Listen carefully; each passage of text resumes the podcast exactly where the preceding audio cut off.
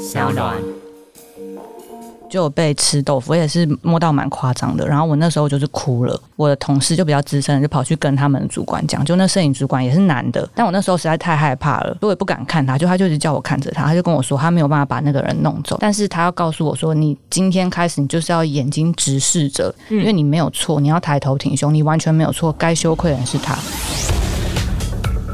欢迎收听今天的表姐必请。那今天呢，一定要先就是感谢本集的赞助商干爸正成集团。正成集团呢，在台湾专门代理器材，像是 Rode 非常非常有名的那个麦克风，或者 Zoom 跟 Sennheiser 等等。那他们呢，已经台湾已经超过六十年了，非常非常用心经营台湾的市场。如果大家呢有任何就是声音或是影像器材的需求呢，在本集的下面都有 link 可以自己去看哦。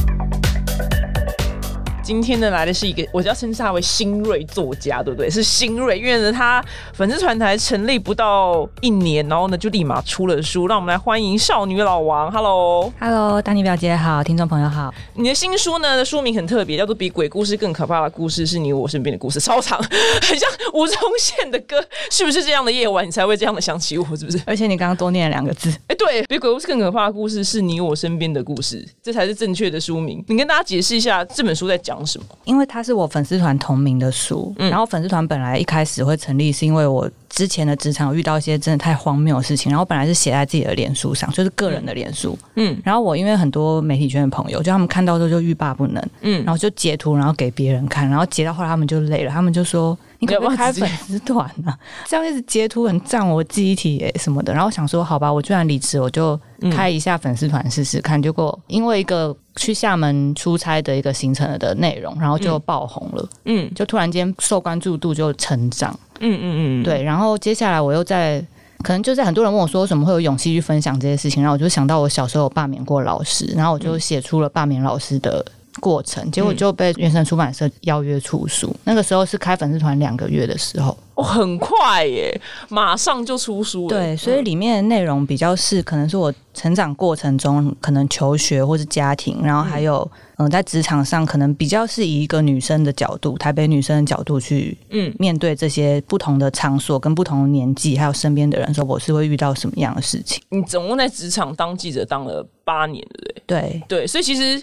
其实你前面，我觉得你是养精蓄锐，养了八年的实力。因为我其实本身是念电影的，但我后来做新闻之后，我觉得新闻跟电影好像也没有什么差。因为现在台湾新闻很多比较需要一些煽情的部分，那这些事情也是我之前在职场上有很多挣扎的地方。嗯，但是我不知道为什么我在这一行算是蛮如鱼得水，就要我去写这些东西，我是非常的擅长。可是也常常在道德中拉扯。那譬如说，假使这件事没那么煽情，你要把它写的比较煽情一点嘛？要把它写的比较会让人想要惦记。哎，你可不可以举个例子啊？因为我从来不是举，你就随便凭空，不用说举。那个人就凭空举个例子，譬如说这件事原本是这样，要变成怎样，我们这些王八蛋才会去点。可是那些例子都很不堪入耳哎。哎，我节目什么没有，就是你知道完全没有尺度。就比如说，如果有发生一些伤害事件或者什么的，如果你只是写说一个人受到伤害，嗯。那样是不会吸引人的，嗯，你可能要去把他受到伤害的过程写的很巨细靡遗，就是要让让标题里面就展现出他的那种动态感，嗯，对，要带到动作，对，但是这件事情其实非常的容易造成二度伤害，就是对当事人，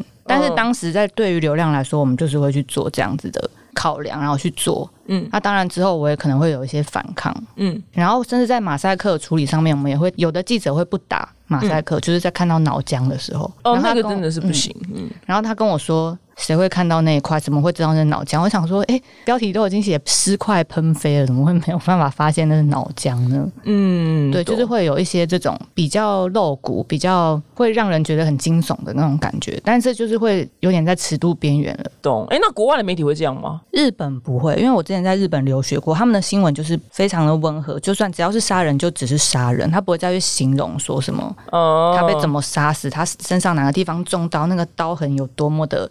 锯齿状那个烂肉被翻出来都不会去写这些东西。嗯，懂。但是欧美呢？欧美哦，标题好像是走另外一个风格，就可能是比较有点反讽啊，或是留一些思考空间给他们，就有感觉。那你这本书里面，其实我觉得除了你就是成长背景之外，就最重要是最后一趴那一趴嘛，就是你在职场上遇到不公平的对待，跟就是所谓性骚扰的部分。我觉得我的粉丝团被受到关注，除了国足认同的问题，之外再来就是性骚扰的部分。我不知道为什么认识很多人，他们都说他们职场不会有这个问题。题。可是为什么我就会一直遇到那种性骚扰事件？但是也有女生的同事跟我说，是因为我长得很好下手。嗯，因为你看起来很温和，就是很无害的那种女生，就感觉典型就是她不会做任何反抗的女生。对，然后好像很多的呃男性同事都有这样的误会，就可能觉得我是妹妹，因为我刚入行的时候年纪比较小，嗯，可能在那一间公司年纪比较小，嗯，然后我就有被吃豆腐，也是摸到蛮夸张的，然后我那时候就是哭了，嗯，对，然后我那时候。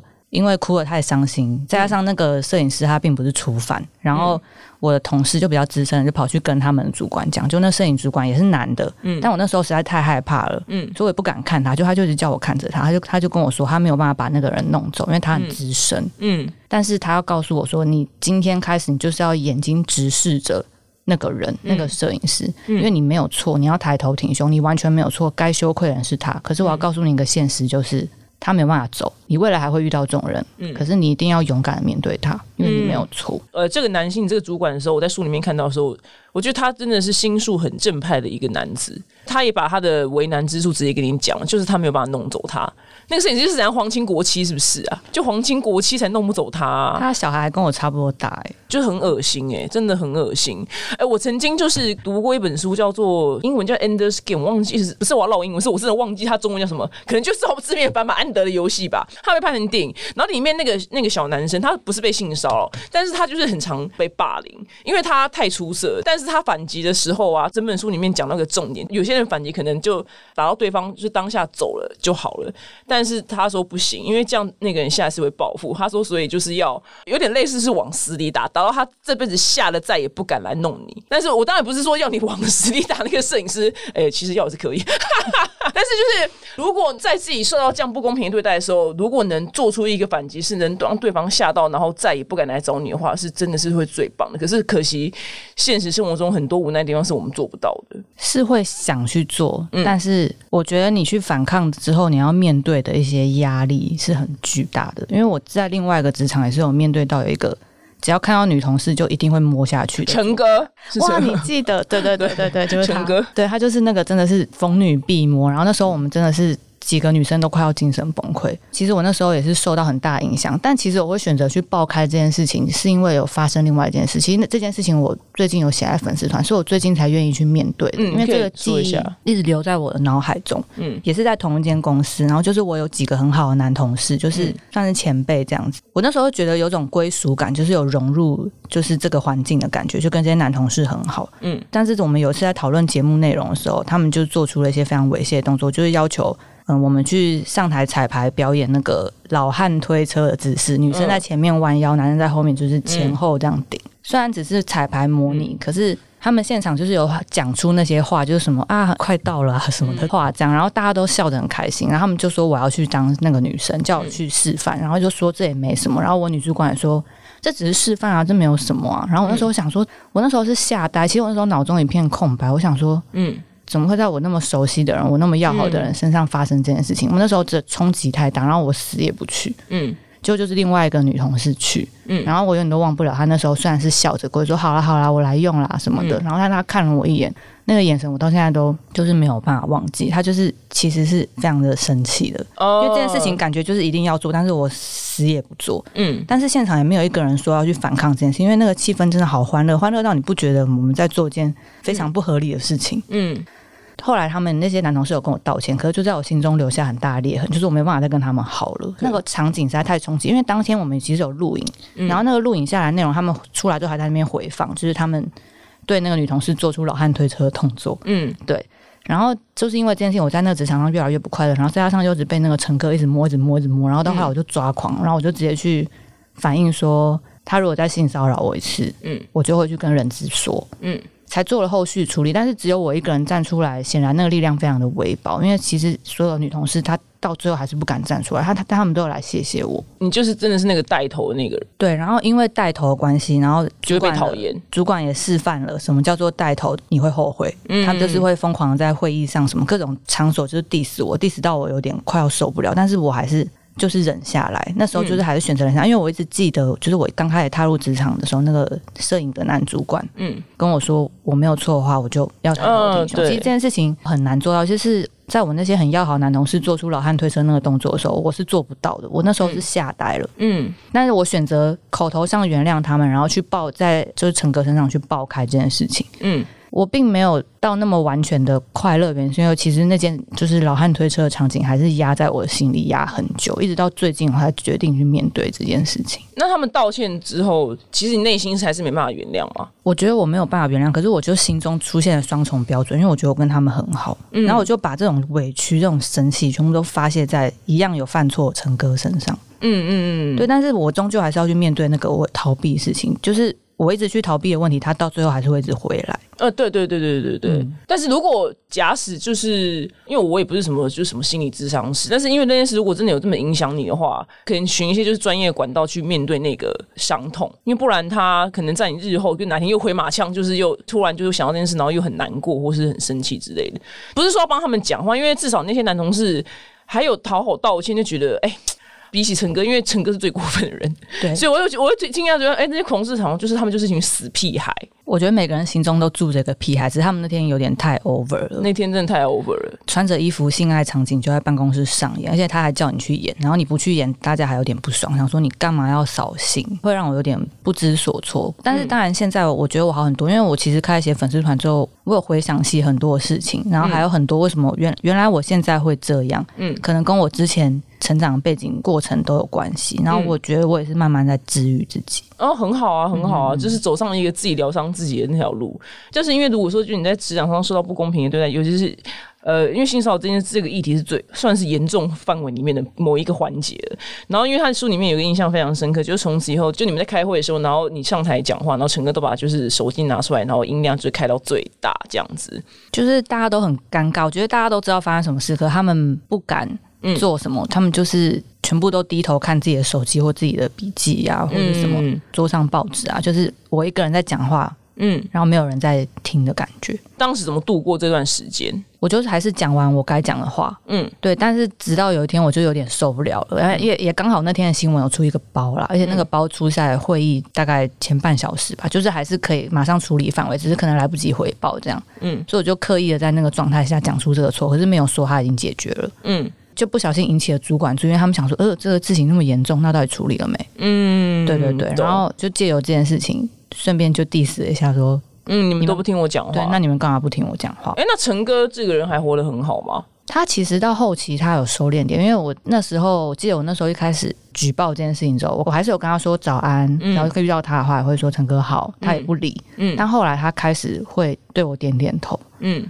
我觉得他可能看到我还是很坚持的要面对他，我并没有因为去举发他我就逃避他。嗯嗯嗯。虽然他还是对我很过分，可是我还是一直想说不行，我还是要面对他，我不能逃避他。如果我这时候懦弱了，嗯。那我之前的努力就白费了。嗯，你心理素质很强大哎。没有，可是我每次在做这些事情的时候都会大发抖。抖归抖，但是你还是去做了对的行为，就是因为呃，那个时候那个呃，就是心理学家就说，就是别人攻击你的时候，就千万不能做出攻击者预期的反应。对，你就是做对了这件事情，因为他们预期你这样，但是你都没有在他们的呃预期里面，对，所以他们才会才会想说，哎呦，现在不知道该怎么办这样子，他们自己会尴尬。再加上我看起来也是，可能也是很就事论事的感觉吧。嗯。对，所以他们也不得不面对我的感觉。那你的粉丝就是因为就是在你分享这些故事之后，受到很大的回响嘛？那他们他们私讯你的部分，就是也很多关于就是这一类的故事嘛？有有很多粉丝，就是我出书以后就开始收到一些私讯，而且那些私讯都蛮长的，都跟我粉丝团的文一样，大家都有千字以上。嗯，他们就会有去描述说他们。看着我书，想起自己之前被性骚扰的过程，嗯，然后他们那个时候觉得这应该没什么吧，因为大家都这样，都忍过来了，这应该还好，只是摸一下应该还好，嗯，然后他们才发现没有，他们当时的忍耐其实都变成了一个伤口，所以，但他们说他们看了我的书之后，他们决定鼓起勇气去做，比如说，他就有一个粉丝跟我说，他遇到了办公室的言语性骚扰，还有年龄歧视，就说哇，你都已经。三十几岁了还单身什么的，没有人要，就是在嘲笑他的年龄跟他还单身这件事情。呃，然后嘲笑指的是男生，其他的同事也在群组里面嘲笑。嗯，然后他说他以前看到只会生气，然后在背后可能骂他们说怎么可以这样。可是他那天不知道为什么，他说他想到了我的写的，我那个主管曾经跟我讲过话，就是要勇敢去面对这些人。他就在群组里面回说。怎么可以说出这种歧视的话？嗯，你们凭什么？那他三十几岁单身又怎样？他开心就好。就他讲完之后，他说：“哇，天哪！我现在真的觉得，原来鼓起勇气没什么，而且感觉很好。”然后他就说：“谢谢，谢谢你让我鼓起勇气。”这样哦，那那个攻击者有回吗？哦，他说虽然主管就是就私讯他，就说：“哎呀，现在要。”息事宁人，不要不要在群主惹事。群主就是你觉得不爽就不要回，嗯，啊，你觉得同意就说好。A 攻击，然后主管说：“哎呀，你不要跟 A 计较。”这样对，主管在群主看到一场大战要开始，他们通常就会私讯，因为我也常常这样，我也常常在群组里面，就是看到一些真的太夸张的事情，我就忍不住去回，嗯，然后我就会马上收到主管私讯说：“嗯，老王，你的那个群主只要回好。”或是不要回就好了。可是我觉得适度的去表达这个意见的话，并不是一件坏事。我有跟那个女生说，要在群组做这件事情，其实是件非常非常非常不容易的事情。嗯，很不容易啊，因为所有人的你们通常群组都几个人？因为你知道我是独立工作者很久了，我最多的有两百多人，好多，就同事吗？就半间公司人都在里面。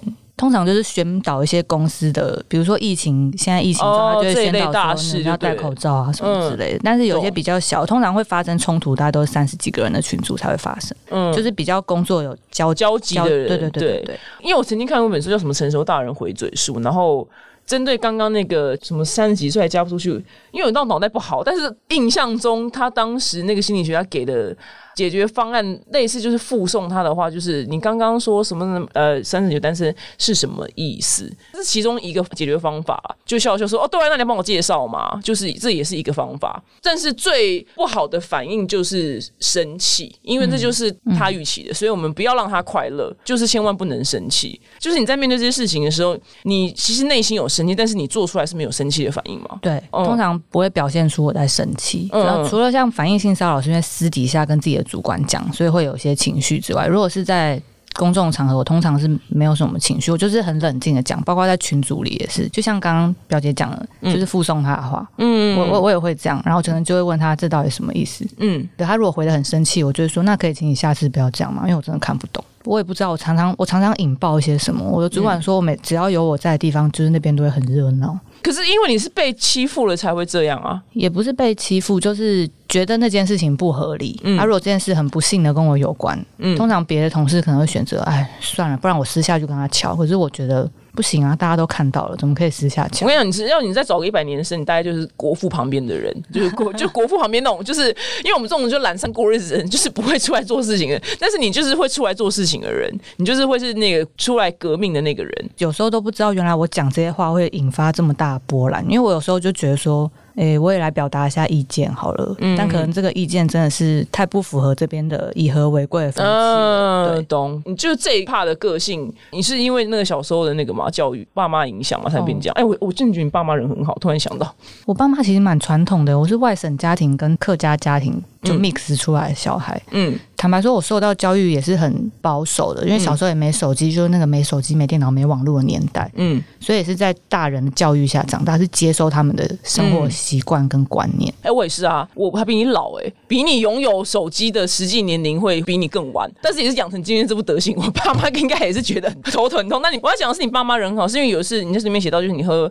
就是去应酬，然后喝到真的是酒精中毒，爸爸还打电话去骂你的那个女主管，就是我觉得你爸爸就是他很。man，我觉得他很 man 呐。虽然这个造成的后果可能是女主管会开始弄你，但觉得爸爸很 man。我没有给女主管弄的机会，我直接一呃，对，很很好，很好。因为我其实我那时候真的蛮感动，因为我跟我爸其实感情不是很好，一直到出社会之后还慢慢和解。嗯，然后我一直不知道他原来这么站在我这边。呃，因为我觉得是东方人的家庭不会去表达。对对对，那个故事那一 part 就是，反正他就是喝。你可以自己讲一下，好，给你自己阐述。那故事很有趣。对，就是我去参加一个应酬，那个应酬的那个场合，全部都是超会喝酒的族群，就是蒙古人、中国人。到底什么什么局会有蒙古人？然后我刚刚就想说，哪边会有蒙？我这辈子还没见过一个蒙古人，你知道吗？我也没有料到会在台北见到那种穿着那种就是蒙族的那服饰的人。我吃过蒙古烤肉，但是真的没见过蒙古人。对，然后还有原住民，就知道他们就是喝开了。嗯，只有我没有喝，因为那时候桌上每每一个桌上都摆那个。金门高粱五十二趴还五十八趴，对，然后就大家都在那边喝，然后我主管也喝到很很嗨，就那种微醺在那边在那边随着音乐摇晃，不知道他摇晃什么，那时候超想回家的。对啊，对，结果最后就是他们在跳那个舞，然后就要献哈达，就是一块很像那种长长的丝巾这样，他们就逮到我完全看起来很清醒，因为每个人都已经倒在嗯，就是可以倒的地方，嗯，对，然后他们就架住我，硬要我喝，还说如果我不喝的话，就是不符合这些蒙古人的礼俗。这这这这句话很常听到，对对。然后我那时候我那时候超小，那时候才二十二岁，我刚出社会，对，然后完全不知道怎么拒绝，我已经拒绝了一整个晚上，就在最后一刻，我就是没有拒绝成功，我就被架住。其实我是被灌的，而且我还记得那个酒倒在碗里，嗯，然后我就这样灌，我记得才灌到第几口，我就已经失去意识。所以他们真的是死亡之组诶，足球来讲就是阿根廷跟什么巴西，那就完全无法对决的程度。对，因为太强了。对，就是一秒被 KO，然后我 KO 之后，主管也没有要把我送回家，一次他就自己搭她老公的车走。然后就是我同事把我送回家，然后我送回家的时候超丢脸，因为我整个人就是一直在吐，吐到爆。然后计程车司机看到我爸妈吓傻在那，他就说。你现在不能动他，你一定要维持他这个角度，不然他只要被呕吐物噎到，他就走了。然后妈妈听到就吓疯，他说要维持这个角度吗？他们两个就想要办法维持那个角度，可是他们没有办法维持那个角度抱着我，结果社区就拉出那个很像那个五星级大饭店会有那个金色的那种行李架，嗯。然后下面还铺那个红色的绒布，然后就把我放在上面维持那个角度，嗯，就推着行李推车推到电梯里面，再把我推回家。呃，司机人也很好，同事人也不错，对对，他们其实对我很好。然后，对对，结果我我因为真的太不舒服，我应该是请了三两三天的假，然后好不容易回到公司，当然大家都知道这件事情，然后主管就很火，嗯，因为我爸那天晚上就是就像表姐刚刚有提到，就是我爸打给那个主管说，你自己有女儿，你女儿如果喝成这样回家，你会这样子。就把它丢包在那边嘛，嗯，对，然后我的主管就很生气，他说：“你爸怎么可以这样讲我？嗯，他怎么可能会懂我当妈妈的心情什么的？”然后还说。但我现在最在意的事情是你有没有帮你的同事付计程车费？他这人真的是放错重点，大王到极点，他完全不 care 你酒精中毒，因为酒精中毒是有可能会死掉的。反正我那时候当下就很傻眼，我想说，就想说哇，活着真的活到这把年纪，什么都见得到。我每次遇到这种荒唐，说哇，活的真的就是为了见这些荒唐的人事物。哎，没错没错。他想要哭的点是什么？什么质疑当妈妈那怕是不是？感觉这个人真的是鬼的程度也蛮高的。我觉得他是比较活在自己世界、自己世界的人，比较会有这种言论，就是。比较缺乏同理心，而且刚刚你其实整个故事里面有一个就是非常值得就是大家呃引以为戒的地方，就是如果你今天就是你刚出就是社会的那种就是小朋友的话，然后必须需要这种场合，我跟你讲，你不喝没关系，你再怎么演都演到你倒在地上，你就躺着。你就躺着，然后有人经过你就傻笑，这样就真的就不会有人抓着你喝了，因为你刚刚大家都躺着啊。对我就是坐太挺了，对你坐太挺了，对，必要时候就是躺下去，躺在任何沙发、地板什么都好，对，就是以。我最常就是脚开开那种姿势，越丑越好，你就可以躲过这一劫。没错，我觉得这是自我保护的方法。对对对，对，因为他们一定会拿那说你现在不喝就是什么不给面子这句话来压你啊。如果你要演更像的话，要是我话，可能就是嘴巴还含一口水，然后可能有人经过的时候还流下来这样。哎，我有这样过哎，我之后有这样过，因为我真的是在日本出差，我实在太怕被灌酒，因为日本人喝起来是发疯似的喝，所以我也是把水含在那边。嗯，就他要干杯的时候，我就要干杯的瞬间，我突然，然后就水这样流下，他就吓到。嗯，很棒，很棒，很棒，很棒，就是要这样子。弄他们，没错，对，就是我让你就到处躺，因为就想说不能这样子喝，而且最后就是那个故事的结尾，我是觉得你爸妈真的很爱你，就是他们两个就是一直在照顾你那两天嘛，这样，对啊，对，我就觉得你爸妈人真的很棒啊爸妈，这样子，就看觉得哇，好感动哦。我正讲完之后很丢，因为我不是应酬，我只是纯粹自己，纯粹自己喝到这样。哎，我就睡在补公天啊，就睡在我们家神明厅前面，也是荒唐啊。然后就是你知道阿公的牌位们，就阿公跟历代祖先都看到我这副德行了。那我爸妈也是这样照顾我，所以我对这故事有这个。连接，不过我的那个出发点就是比较烂一点。对，那你就是会不会跟大家，就是你要鼓励你的粉丝，因为我觉得，当然除了性骚扰部分，就是还有很多就职场上不公平的事情，然后大家就是过了水深火热很苦，就是有没有什么就是方法让他们可以度过这段痛苦日子？因为毕竟大家都是为了五斗米折了一个三百六十度的腰，折下来再折回来，真的。因为我坦白说，我自己在职场上，基本上每一天，你每一天都会遇到让你不开心的事，就很奇怪，这种就是很不顺心事情就是这么多，因为在职场上。